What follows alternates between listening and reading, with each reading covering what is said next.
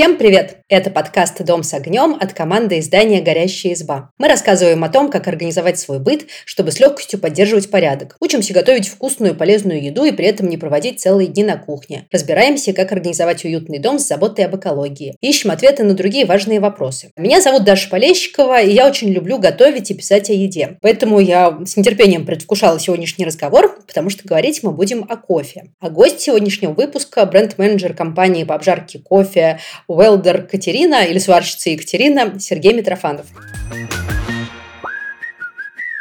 Сергей, привет. Всем привет. Расскажи немножко о себе и чем ты занимаешься. Ну, как ты уже сказала, да, меня зовут Сергей, я работаю в компании Сварщица Екатерина, бренд-менеджер. Вообще в кофейной индустрии я уже около 16 лет, даже 17, 2006 года. Начинал с профессии бариста, даже с помощника бариста, то есть шел там по карьерной лестнице, был э, шеф-бариста сети Double B, в России достаточно такая известная, потом, э, и потом уже ушел работать в обжарочной компании, бренд-менеджером, работал в Rockets кофе, и вот уже три года в сварщице Екатерина. Занимаюсь контролем качества кофе, то есть постоянно дегустирую, постоянно каплю. Ну, капить это такая профессиональный сленг, то есть дегустация. Постоянно дегустирую кофе, прорабатываю различные рецепты, то есть можно сказать, что половину жизни занимаюсь кофе. Помимо всего прочего, параллельно участвовал в различных чемпионатах бариста кофейных, э, побеждал, представлял Россию на мировых чемпионатах. Слушай, ну я начну с того вопроса, который волнует меня больше всего. Сначала расскажу о моих отношениях с кофе. Я кофе никогда особо не любила, меня в это втянул мой муж на тот момент, будущий ведущий, знаешь, втянул с того, что ты, наверное, не считаешь кофе. Он научил меня готовить растворимый кофе со сгущенкой, и это было так вкусно.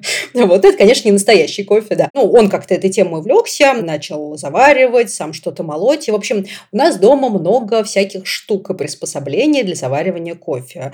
У нас была электрическая капельная кофеварка, есть френч-пресс, есть pour-over, это ну, вороночка такая. Ну, короче, чего только нет. Ну, турка, конечно, есть. Расскажи, какой самый простой простой и быстрый способ заварить хороший кофе дома? Самый простой и быстрый способ заварить кофе дома – это на самом деле в чашке. Вам даже никакое устройство не понадобится, это просто чашка. Также делают и профессионалы, дегустатор. То, что я вам сказал в начале, это cup ить, проводить cupping или cup ить. Э, от слова cup – чашка. То есть мы, когда оцениваем качество кофе, мы оцениваем его заваривая просто в чашке. То есть берется крупный помол, примерно как на френч пресс, в чашку, там объемом 200 миллилитров, вы засыпаете там 12-13 грамм кофе, кофе, заливаете это горячей водой все, то есть прям максимально горячий, то есть там вот скипятили, тут же заливаем, то есть 98 градусов. Кофе заваривается, мы ждем там по регламенту капинга, да, и также дома я рекомендую. Мы ждем 4 минуты, пока кофе заварился, дальше там ломаем корочку, убираем э, остатки этой пенки, и там где-то минуте на 10 можно уже дегустировать. Уже температура остынет для дегустации оптимально,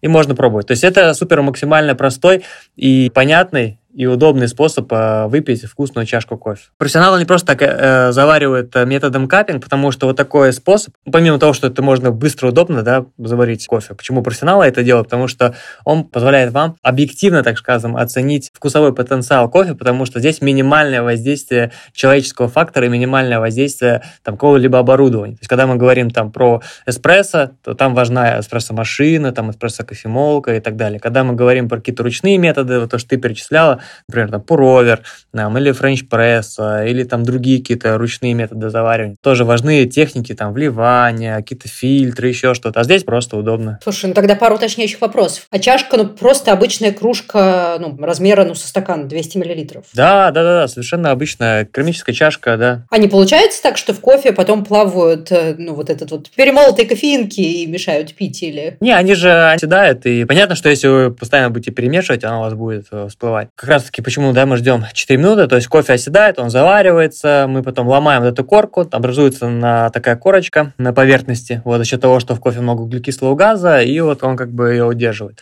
Мы ломаем эту корку, кофе полностью вообще оседает на низ. Все, что остается там сверху, можно аккуратненько убрать ложкой, и профессионалы так и делают. Мы очищаем чашку, чтобы уже дегустация наша ничего не мешала. Если вы пьете дома, то также 4 минуты прошло, можете перемешать, у вас все упадет вниз и спокойненько пьете. Если вдруг там боитесь, что какая-то крупиночка вам упадет, ну, можете аккуратненько так ложечками брать, но, опять-таки, здесь э, ничего такого страшного нет. И вообще это супер самый максимально простой, удобный, как для профессионала, я подчеркну это, так и для обычного любителя. То есть почему-то все думают, что, о, наверное, там супер профессионалы, кто занимается кофе очень давно, они как-то особенно готовят. Но на самом деле вы видите, что профессионалы точно так же пьют очень просто кофе. Но они по большей части, чтобы его оценивать, домашний потребитель, он просто, чтобы ему было удобно. Вот и все. Слушай, ну второй важный вопрос – это вода. То есть я знаю, что воду из-под крана для кофе использовать нельзя, нужна бутилированная хорошая вода. А какие еще есть рекомендации по воде? Вода, я бы даже сказал, не второй, а первый, на самом деле, а, момент в плане а, приготовления. Вода, что вы понимали, дорогие слушатели, это 98% вкуса и качества вашего кофе будет. Если у вас а, плохая вода, то есть какой бы дорогой, там, неимоверно дорогой, качественный, вкусный кофе вы не покупали, какое бы там оборудование вообще не использовали, многомиллионное и так далее, если у вас плохая вода, все впечатление испортится, вкус будет совершенно никакой. Есть э, рекомендации по воде. Ну, во-первых, она должна быть прозрачная, без запаха. И есть такое понятие, как э, общая минерализация воды. Когда мы говорим, например, про воду из магазина, на этикетке она обычно пишется, то есть сколько минералов там находится в воде. Именно они помогают нам вытягивать из кофе эти вот вкусовые компоненты. Для заваривания кофе общая минерализация воды должна быть не более 150 ppm или 150 миллиграмм на литр. Эту информацию можно прочитать на этикетке, если вы покупаете кофе из магазина, например. Но я всем настоятельно рекомендую вообще для улучшения качества вашей жизни, не только если мы говорим про кофе, а просто даже про приготовление еды или просто то, что вы пьете воду, приобрести э, кондуктометр. Такой прибор можно на любом маркетплейсе заказать или рефрактометр для воды. Он у вас замеряет общую минерализацию воды. Он стоит там в районе 1000 рублей. Хороший кондуктометр можно заказать. Просто даже будете потом замерять свою воду из водопровода, замерять воду из-под фильтров, будете понимать, например, когда вам нужно поменять фильтры для воды, если вы используете фильтры. Если вы покупаете покупную воду, то можете подобрать для себя какую-то определенную покупную воду. Буквально вот недавно у нас в нашей компании есть YouTube-канал, и мы выпускали как раз ролик, там 15 самых популярных э, вод из магазина, делали дегустацию и то есть выбрали там и фаворитов, и выбрали воду, например, на которой вообще нельзя, не рекомендуется заваривать кофе. Был такой интересный опыт, очень популярный ролик. Слушай, прикольно. А вы ее дегустировали э, прям в виде кофе или в виде чистой воды? Дегустация была на два этапа поделена. Сначала я пробовал просто воду чистую, замерял как раз-таки кондуктометром общую минерализацию и просто воду пробовал. Какая-то вода была прям э, солененькая, какая-то такая металлическая. При этом э, это вообще не влияло на цену. Например, для кофе очень хороша вода черноголовка, вообще супер себя показала, святой источник, пилигрим, ака минерале. Неподходящая вода для кофе Evian, хотя она была самой дорогой, например, из списка. Стоила там за литр что-то 290 рублей. У нее была общая минерализация около 300. Она была с таким металлическим привкусом. Шишкин лес, например. Очень многие мои там знакомые или мои друзья, или там друзей друзей, они говорят, о, я на Шишкином лесе пью, вообще супер получается. Или там я люблю Шишкин лес, например. Вода достаточно популярна, и, но на самом деле Шишкин лес, даже если вы просто ее пьете, она такая на вкус соленоватая. Это, возможно, отличная вода, например, для спорта, чтобы восстанавливать там какой-то свой соляной там баланс, например, или для жизни, но для кофе это вообще вообще вода не подходит, потому что она убивает полностью вкус кофе. И я заваривал один и тот же кофе, то есть это была мытая Эфиопия, на разной воде.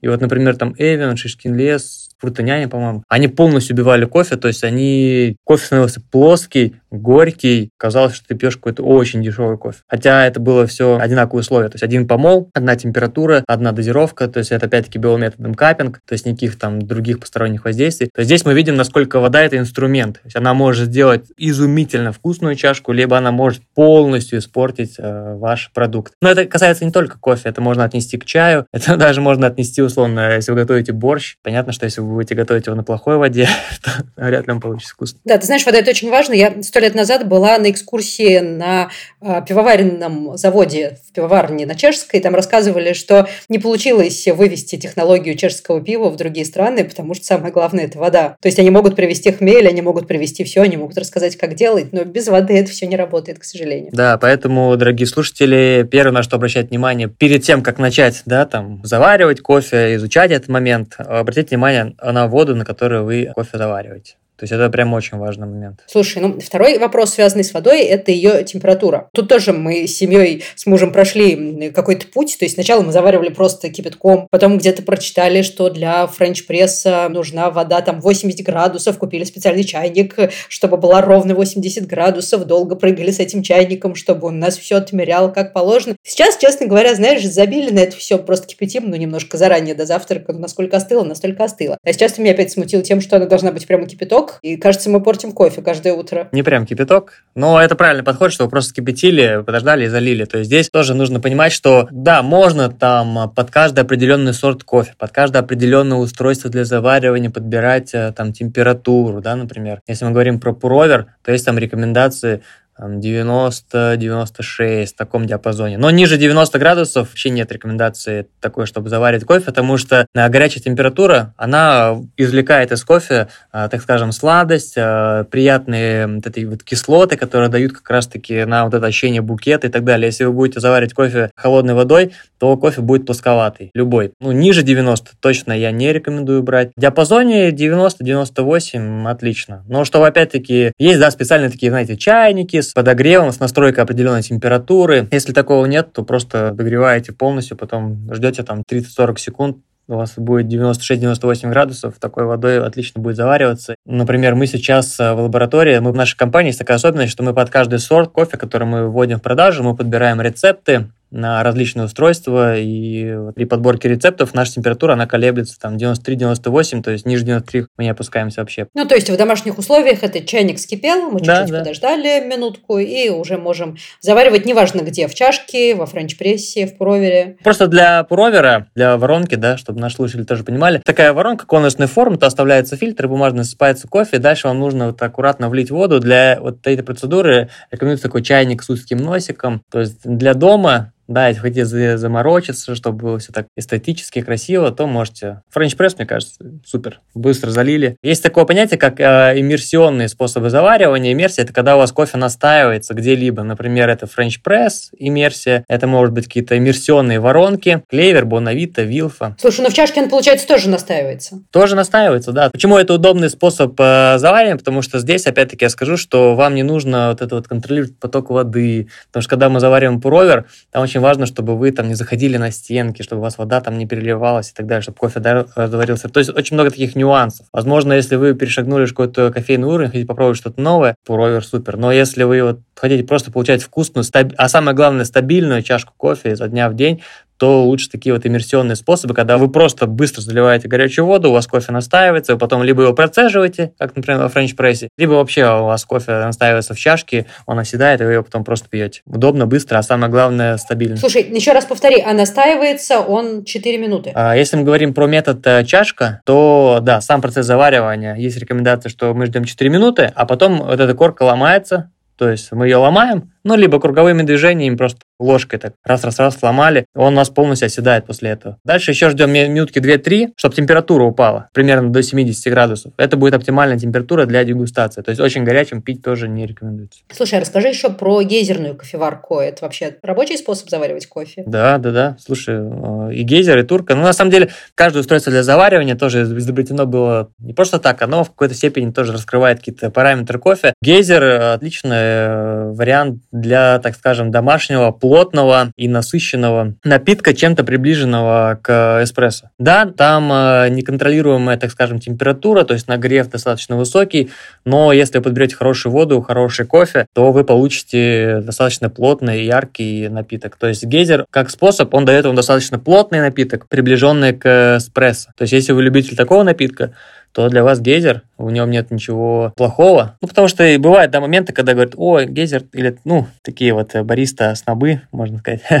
а, о, гейзер, турка там, это вообще там, ой, фу. Нет, ничего плохого в этих методах нет. Просто они по-своему раскрывают а, параметры вкуса каждого кофе. То есть, если вам нравится там такой плотный, э, висковатый напиток, то можете тур купить, потому что там помол достаточно мелкий, потом эту взвесь тоже переливаете, и у вас эта взвесь, она вот так на языке еще может быть. Но в этом тоже есть свои прелести, кому-то это нравится, например. Мне это не очень нравится, поэтому я турку не люблю, но я не скажу, что это плохой способ заваривания. Я пью вообще отличную турку, очень сладкую, вкусную. Просто это не мой метод заваривания. Слушай, у меня вообще сложилось впечатление, что это какой-то такой вопрос моды немножко, потому что я вот помню в детстве у родителей ну, была турка. Если они варили кофе, то только в турке. У каких-то ну, знакомых сохранилось тоже вот из детства от родственников гейзерные кофеварки еще советские. А вот всех вот этих прессов, э, проверов, воронок, ну, что-то я не помню, не было их в моем детстве. Их не было, да, их а не сейчас было. это такие как будто устаревшие способы. Раскрою секрет, что тот же самый провер, он вообще был изобретен в 1903 или 2005 году, то есть начало 20 века, намного раньше, чем, например, э, гейзерная кофеварка. Популярен был в Японии, а если говорить про там Россию или вот СНГ, то это, конечно, начало десятых годов. Это когда пошла мода на спешлти кофейни, мода на то, что у вас достаточно много моносортов и много а, различных сортов кофе, и вот вы эти различные сорта кофе в воронках по-особому раскрываете. Но при этом я не скажу, что провер стал популярным только вот сейчас. Метод изобретен достаточно давно и был популярен давно, там, например,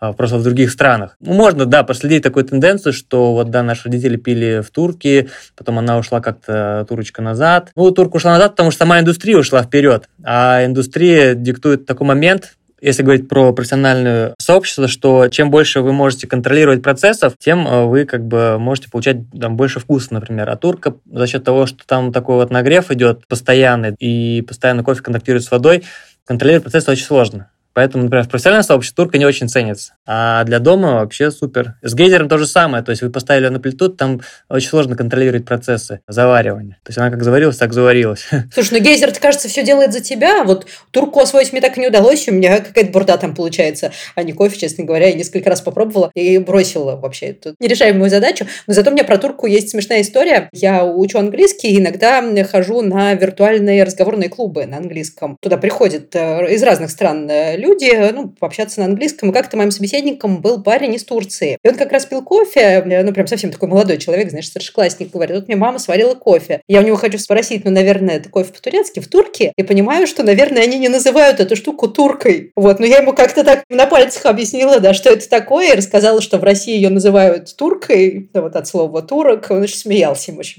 понравилась эта идея. Да, турка называют туркой только в СНГ. А в всем остальном мире это джезва. И вот в кофе кофейном сообществе есть различные чемпионаты, есть различные категории этих чемпионатов. Есть чемпионат бариста, чемпионат латте-арта, это рисование на кофе, альтернативных способов, где вы, вы готовите различные пуроверы, френч-пресс и так далее. Есть чемпионат по джезве. Он даже называется не джезва, а ибрик. Это исконное вообще самое коренное. Если хотите где-то блеснуть знаниями, то скажите ибрик, что вы любите кофе в ибрике. Никто не поймет, но все впечатлятся. Да, да. Этот чемпионат так и называется. World Championship э, Ибрик. Ну, Ибрик Джезва. Слушай, ну теперь расскажи самое главное, как выбрать зерна. Я вообще про это читала и даже писала материалы, обязательно оставлю на него ссылочку в описании э, к этому выпуску. Ну, то есть, знаешь, я теоретически знаю, что есть вот этот спешлти кофе с какими-то волшебными вкусами, который, ну, как вино, не знаю, хорошее, то с черной смородиной пахнет, то чем-то. Но я это знаю вот так чисто теоретически. А как это все происходит, как такой кофе выбрать, сколько он может стоить, с чего начать, ничего не знаю, рассказывай с нуля. Ну, э, начнем с того, что есть несколько, так скажем, сортов кофейного дерева, можно отталкиваться от этого. Всем известно, это арабика и робуста.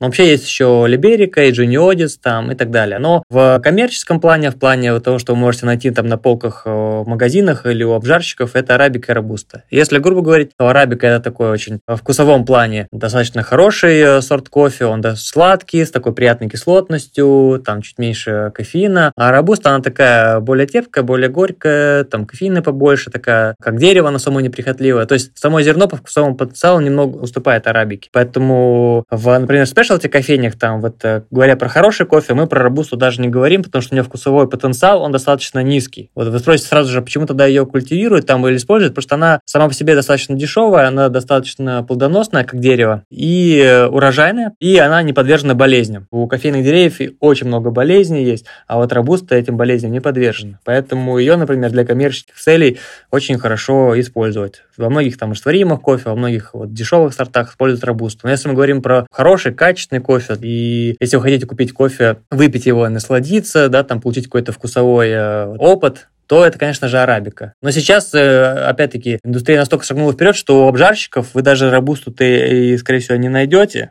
Вот, только если будете прям целенаправленно искать, то есть это уже арабика. То есть здесь разобрались. Это сорт. Но есть еще при этом понятие как э, разновидность. У каждого из этих вот сортов есть свои разновидности. Например, у арабики их более 130 или 150. Но и иногда вы на пачке можете увидеть, например, спешлти обжарщики любят писать на пачках, например, разновидность дерева. Катура, катуаи, типика и так далее. Конечно же, вам как э, просто да, потребителю это вообще ничего не скажет, но если вы будете углубляться в этом и запоминать, например, вы потом сможете определять. Если просто проводить какие-то параллели, то, например, мы все с вами знаем, я люблю всегда вот так рассказывать, что есть, например, яблони, да, у яблони, как у дерева, есть куча разновидностей, то есть там Гренни Смит, Антоновка, Грушевка, Red Apple, там и так далее. Мы когда приходим с вами в магазин, мы знаем, что у Гренни Смит это будут такие кислые зеленые, там Антоновка такие маленькие кисленькие. Вот, у кофе то же самое, но просто за счет того, что кофе индустрия молодая, и, например, в частности, у нас там в стране, да, не так пока супер популярно, поэтому, конечно, в разновидностях у нас мало кто разбирается, но они тоже очень сильно влияют на вкус. Разновидности обычно пишут на пачке. Но они, опять-таки, вам ничего не скажут. Что вам может сказать, например, как потребителю больше? Дата обжарки, вот на обжарку обязательно смотрите, потому что кофе, он должен быть свежеобжаренным. Есть такое понятие, как свежеобжаренный кофе. И вообще, э, с производством кофе можно всегда нести такую параллельную линию со словом свежесть. То есть это должен быть э, свежий урожай, то есть э, у зеленого кофе тоже есть свой определенный вкусовой потенциал э, в плане хранения, то есть это не должен быть старый кофе. В среднем зеленый кофе хранится от года до двух лет. Обычно тоже обжарщики пишут э, на пачке там год сбора урожая. То есть это добрый свежий урожай, это должна быть свежая обжарка. Считается 30-40 дней с момента обжарки.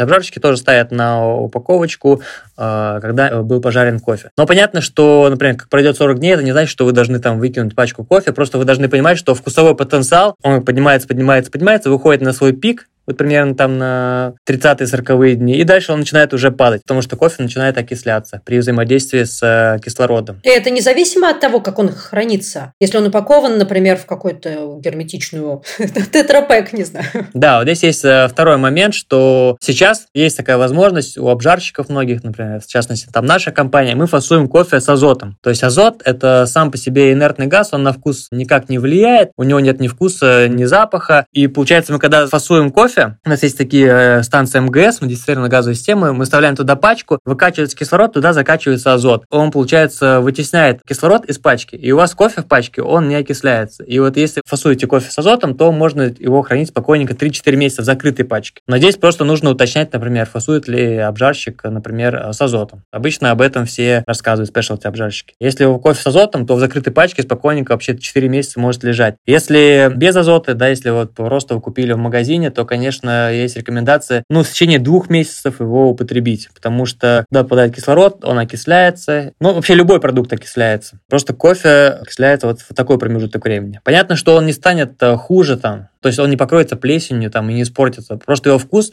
он потеряется. И, возможно, если вы, например, наблюдали такой момент, вот вы купили пачку кофе, все отлично, выбрали у обжарщика, 14 дней после обжарки, открыли, заварили, супер, вам очень понравилось, все шикарно. Вы его, значит, заварили одну чашку, закрыли, поставили на полку и вернулись к нему через три недели. Этот же кофе, конечно же, он потеряет в своем вкусовом потенциале, хотя вы его заварите точно так же, но уже вкус будет не настолько яркий, не настолько насыщенный. Это все потому, что, грубо говоря, вкус выветривается, так скажем. Ну, это вот если очень по-простому. Поэтому, если мы говорим про выбор кофе, то, конечно же, в первую очередь нужно смотреть на дату обжарки. Это очень важно. Дальше можете уточнить, например, фасует ли ваш обжарщик с азотом. Он говорит, да, фасуем. О, тогда можете держать чуть дольше, например. Опять-таки, да, когда мы выбираем кофе, понятно, что мы хотим, например, э, сладкий кофе, окей, арабика, дальше уже страна. От э, страны произрастания тоже будет, конечно, зависеть вкусовой потенциал, потому что есть такое понятие, как туруар. Причем, ну, когда все говорят про вино, то это слово теруар, э, там, теруарность, оно ни у кого не вызывает вопрос. Все таки о, да, это итальянский вино, у него такой-то вкус, о, это французское, а это немецкое. Но когда мы говорим про кофе, все таки о, теруар, что это такое? Что, что, что за бред вообще? Вкус кофе будет зависеть от страны произрастания. Кофе из Кении будет отличаться кофе от Колумбии, потому что там совершенно другой теруар, высота произрастания, почвы, климатические условия. Это тоже все сказывается на вкус. Характерный пример, например, кофе из Кении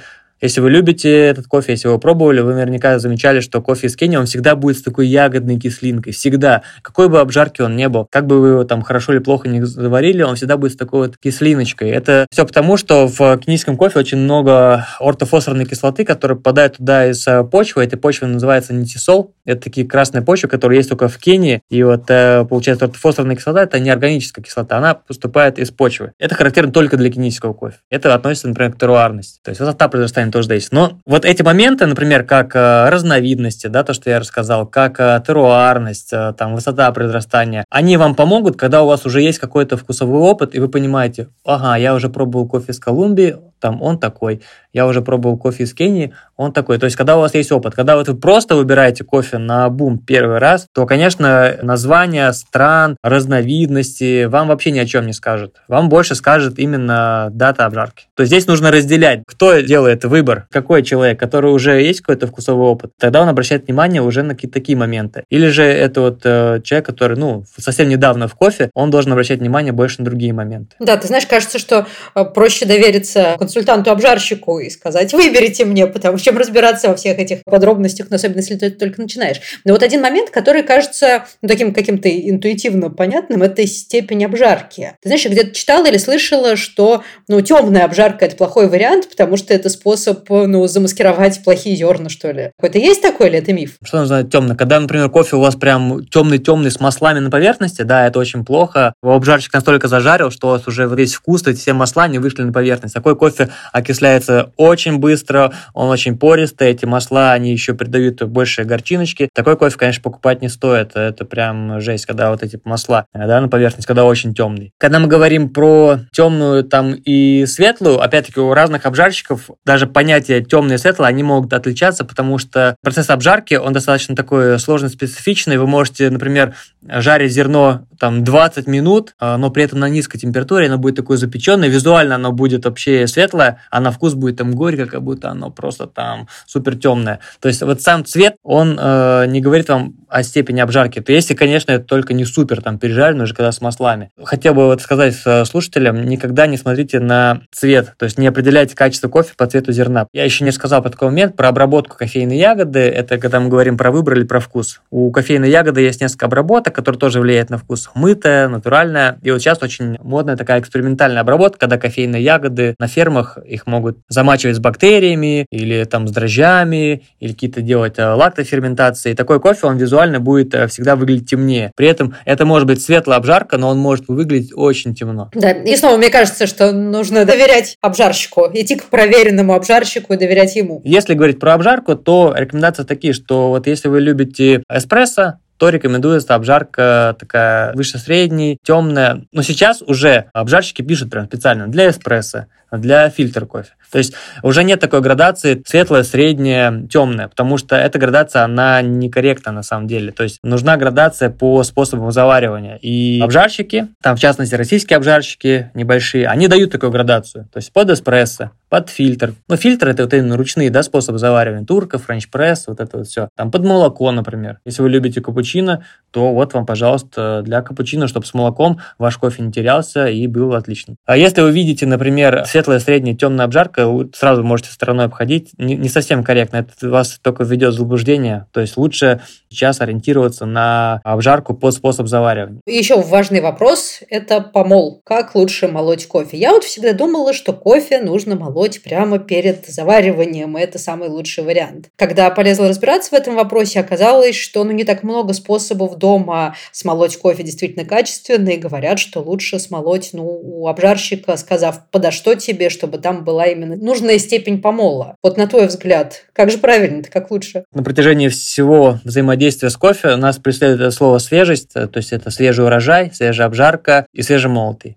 То есть следующее после свежей обжарки – свежемолотый. Поэтому, конечно же, если вы хотите получить максимум вкуса от э, вашего кофе, то этот кофе должен быть э, свежемолотый. То есть э, если вы смалываете его заранее, то он окисляется намного быстрее. То есть представьте, вот целое зерно, оно окисляется там со скоростью, например, 10 окислений в секунду, да, условно, я просто э, сейчас выдумываю. А если вы помолите на миллион частичек, то скорость окисления, а соответственно скорость потери вкуса будет у вас, ну вот умножьте 10 на миллион, 10 миллионов окислений в секунду. То есть представляете, с какой скоростью у вас вкус теряется, когда вы намалываете кофе. Поэтому, конечно же, одна из главных рекомендаций при приготовлении кофе, то, что кофе должен быть э, свежемолотый. А здесь э, всегда нужно учитывать такой момент, что если вы решили начать заниматься да, кофе, обращайте внимание на воду и обращайте внимание на то, что вам нужно будет потратиться на кофемолочку. Это даже может быть не супер какая-то дорогая кофемолка. Сейчас очень много хороших китайских э, кофемолок. Таймор, например. То есть в районе 5000 можно купить э, ручную кофемолку, которая будет вам давать достаточно хороший помол. Не супер там однородный, но для начала будет вообще э, за глаза, так скажем, отлично будет справляться. Многие думают, о, я начну заниматься кофе, куплю себе там невероятную кофемашину какую-то. Нет, поставьте лучше себе хорошую систему фильтрации воды и купите себе хорошую кофемолку, а заварить вообще можете в чашке. Вот и все. Ну, есть случаи, когда, например, ну, у вас нету кофемолки, вы хотите пить кофе каждый день. У нас даже тоже, в частности, есть опции, когда люди, они заранее намалывают кофе, но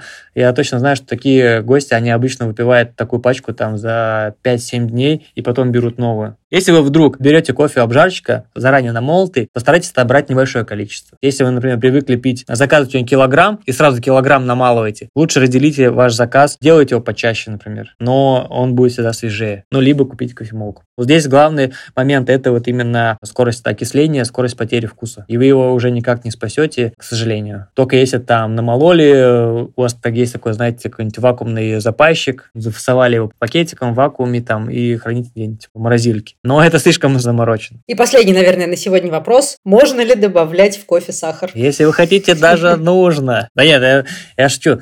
На самом деле, все по желанию, все по желанию. Но нужно учитывать, что если у вас хороший кофе, арабика, высокого качества, он свежеобжаренный, вы его намалываете перед приготовлением, то вы и без сахара будете чувствовать э, хорошую сладость, такую хорошую кислотность. То есть у вас кофе будет напоминать такой реально сладкий э, компотик. Ну и вам даже не захочется добавлять туда сахар. Это как бы ну, объективно. Понятно, что да, если, например, вы даже купили, может, хороший кофе, но уже намолотый, и вот там первые чашки были отличные, а уже когда пачка подходит к концу, когда уже прошло две недели, вы чувствуете, что кофе окислился, вам не хватает вкуса, он там горьковатый может быть, то и сахар можно добавить. Ну, не нужно относиться к этому как по-снопски, да, то есть э, корица, пожалуйста, если вам так нравится, сахар, пожалуйста, ну, то здесь момент. Просто если вы изначально покупаете хорошее сырье, то попробуйте его без сахара. Дальше уже просто сами смотрите, как вам нравится. Можете делать какие-то авторские напитки, вкусно, невероятно. Забьет ли сахар вкус кофе? Да, забьет. Но сделает его тактильно, более таким приятным, более плотным, понятно. Уберет вот эту вот э, фруктовость какую-то, да, уйдет ее в такую прям рафинированность, очень высокую сладость. То есть здесь нужно понимать, что вы хотите от э, чашки кофе. Плохо ли это? Нет, неплохо. Почувствуете весь потенциал кофе, например, да, добавляя сахар? Ну, нет, не почувствуете. И с корицей, там со специей, с корицей то же самое. Когда говорят про турку, там про джезву, вот очень часто, да, ее, когда мы говорим про джезву, ну, про турку, рецепт очень часто попадается там солью, сахаром, со какими-то специями. Конечно же, эти все ингредиенты, они э, забивают вкус кофе. Тем более там корица, кардамон, это очень яркие специи, они очень забивают кофе. Может быть ли это вкусно? Да, это может быть вкусно. Почувствуете ли потенциал кофе весь? Ну, скорее всего, нет. Ну, понятно, то есть тут надо отталкиваться от того, что мы хотим в результате получить. Конечно. Просто еще раз повторюсь, что если вы реально вы нашли классного обжарщика, вы там полазили по сайту, он э, сделал там описание кофе, вы выбрали по описанию, вот вам пришел этот свежеобжаренный, вы там да, заморочились, купили кофемолку, и вы, вот, вы завариваете его в чашке, там все соблюли, а потом такие раз, три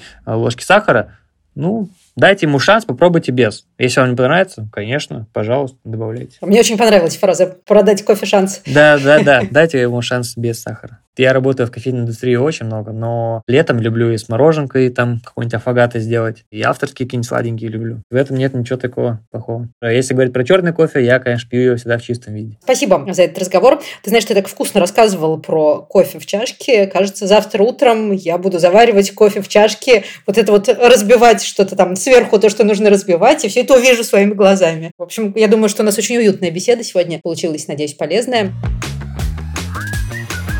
Друзья, рассказывайте, какой кофе ваш любимый. Слушайте нас на всех популярных платформах и не забывайте ставить лайки. Всем пока!